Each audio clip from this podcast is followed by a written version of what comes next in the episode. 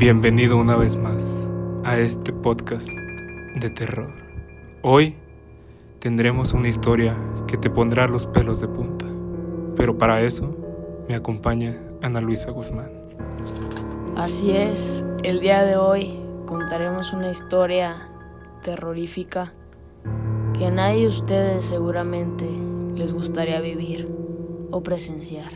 Así que vamos a comenzar con esta historia que se llama El paciente del hospital psiquiátrico. Pónganse sus audífonos y escúchenos en nuestros podcasts. Les dejaremos el link de cada uno de los canales para que vayan y escuchen los diferentes podcasts que tenemos en las dos cuentas de Spotify. Apaguen las luces, pónganse sus audífonos y estén dispuestos a asustarse. La historia se llama El paciente del hospital psiquiátrico.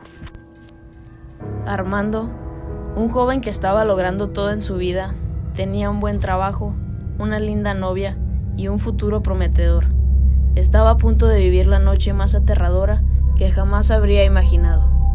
Armando, como todas las noches cuando salía del trabajo, se dirigía en su auto a la casa de su novia, donde como de costumbre veían una película y conversaban de su futuro juntos antes de irse a dormir. Esta noche en particular, Armando venía conduciendo su auto camino a casa de su novia.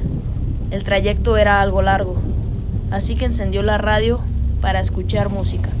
Sin embargo, lo primero que pudo escuchar fue la última parte de un reportaje policial de emergencia. Y le sugerimos a toda la gente que nos está escuchando en sus carros que tengan mucho cuidado, porque esta noche se ha escapado de un hospital psiquiátrico una persona emocionalmente inestable. Cuídense y estén alerta. Lastimosamente, Armando no logró escuchar la parte en la cual describían al sujeto, pero ya sabía que tenía que tener cuidado, así que aceleró hacia su destino. Al llegar a casa de su novia, Armando sintió un alivio enorme. Bajó del auto rápidamente, entró y enseguida apagó las luces de la sala, dejando todo oscuras, donde solo entraba la luz tenue que iluminaba desde la calle. Por supuesto, esto sorprendió a su novia, que lo esperaba sentada en el sofá. Mi amor, ¿qué haces? ¿Por qué apagas las luces? ¿Qué te pasa, mi vida? ¿Estás resfriada? Tu voz está como congestionada. Un poco. Creo que el clima me hizo daño. ¿Pero qué sucede? ¿Por qué estás tan nervioso? Es que no me lo vas a creer, pero parece que hay un loco que ha escapado y está por esta zona. No quiero que entre a esta casa, mejor pues apago las luces y así podemos mirar mejor hacia afuera por si viene algún sospechoso. Pero confío en que la policía lo atrapará pronto. Mientras, hablemos en voz baja. ¿Qué te parece? Como digas, amor.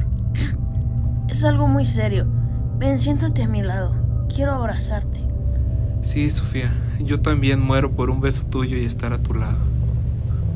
Armando estaba muy feliz al lado de su amada aunque al acariciarla, en la parte posterior de su cabeza sintió algo húmedo, tal vez agua. Al cabo de un tiempo, se estaban quedando ambos dormidos en el sofá, cuando un ruido parecido a unos golpes venían de la habitación de arriba, los cuales despertaron a Armando. Era como si alguien estuviera en la recámara. ¡Sofía! ¡Sofía! ¡Despierta! Creo que hay alguien arriba. ¿Escuchan los golpes? Sí, mi amor, tengo mucho miedo. Iré a ver de qué se trata. Tú toma este cuchillo y llama a la policía. Yo subiré con cuidado. Tiemblo de pensar que ese loco desquiciado está por aquí. No, no vayas. Puede ser peligroso. No te preocupes. Haz lo que dije. Tendré cuidado. Te repito, mi amor. Mejor no vayas. Es peligroso. Armando estaba decidido a proteger a su novia y a su vida, así que dejando a Sofía en la sala, le dio el cuchillo en la mano. Procedió a subir las escaleras lentamente, mientras los ruidos provenientes del cuarto eran cada vez más suaves, como si se desvanecieran. Pero era claro que allí había alguien. Y si por algún motivo fuera aquel loco escapado del hospital, las cosas se iban a poner muy feas. Armando llegó hasta la puerta. Todo estaba muy oscuro en la casa. Volteó su mirada hacia la sala y desde allí vio a Sofía, con el teléfono en una mano para llamar a la policía y en la otra un enorme cuchillo de cocina que brillaba con la poca luz que entraba de fuera. Armando abrió la puerta despacio. El cuarto parecía estar vacío, pero al ingresar estaba desordenado. La información de ambos estaba por todas partes. Luego se tropezó con lo que estaba causando los ruidos. Fue el momento más aterrador de la vida de Armando. Al ver a Sofía, muerta en el suelo debido a las múltiples heridas causadas por algún objeto punzante. Y lo peor era que su rostro había sido arrancado, como cortado con algo. Al parecer, antes de morir golpeaba la puerta, tratando de alertarlo del peligro. En ese momento, Armando recordó que al acariciar a Sofía en la sala, sus manos estaban húmedas, y fue cuando se dio cuenta que era sangre, la sangre proveniente del rostro mutilado de su novia. Unos pasos se acercaron a él por detrás. Armando giró su cabeza y vio a esta mujer desquiciada parada frente a él, con la piel del rostro de su amada en una mano, el cual había utilizado como una especie de máscara para engañarlo en la oscuridad, y el enorme cuchillo que él mismo le había pedido tomar en la otra mano. Al parecer, si tan solo hubiera escuchado el comunicado de emergencia por completo, se habría enterado que el paciente que se había escapado era una mujer y no un hombre como él suponía. Ya era tarde. La policía no vendría. Lamentablemente, todas las decisiones que Armando tomó fueron las equivocadas, desde apagar las luces hasta armar a su asesino. Solo le quedó mirar a su victimaria a los ojos, él con mirada de horror y ella con mirada de satisfacción, con su rostro bañado con la sangre de la verdadera Sofía, y con una locura más allá de lo común, le dijo, Armando, pasé una noche linda contigo. Tus besos, tus abrazos, todo fue bello, pero te dije que no subieras, que era peligroso, por supuesto, muy peligroso para ti. Dos cadáveres fueron encontrados en aquella casa. Sin embargo, el paciente del hospital psiquiátrico aún sigue libre.